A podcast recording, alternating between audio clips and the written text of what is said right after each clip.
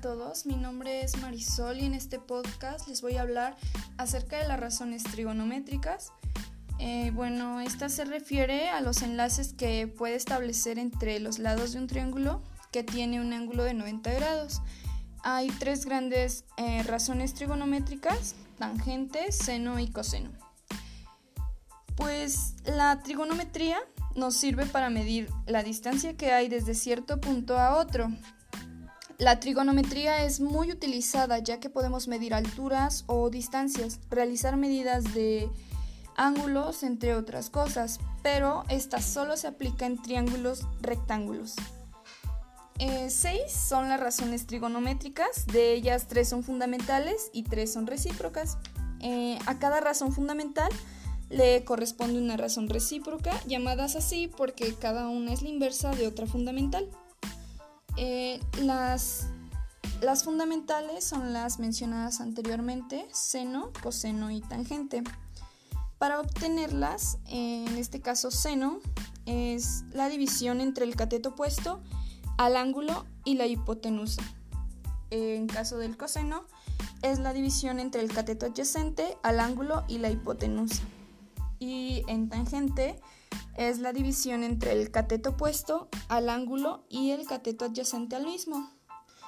Para calcular eh, las razones trigonométricas recíprocas, en este caso cosecante, es la división entre la hipotenusa y el cateto opuesto al ángulo, y como es la recíproca del seno de A.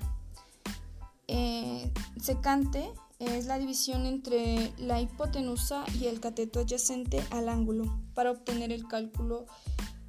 Em, para la contangente es la división entre el cateto adyacente al ángulo y el cateto opuesto al mismo. Pero, ¿cómo la utilizamos en la calculadora? Para obtener el valor de cada razón trigonométrica, en primer lugar, Debemos poner el modo de la unidad angular. Generalmente la unidad por omisión es el grado sexagesimal. Debemos comprobar que la pantalla de la calculadora aparezca la letra D o D. En caso contrario, deberemos pulsar la secuencia de teclas Shift, Mod y Setup y elegir D para trabajar con los grados sexagesimales.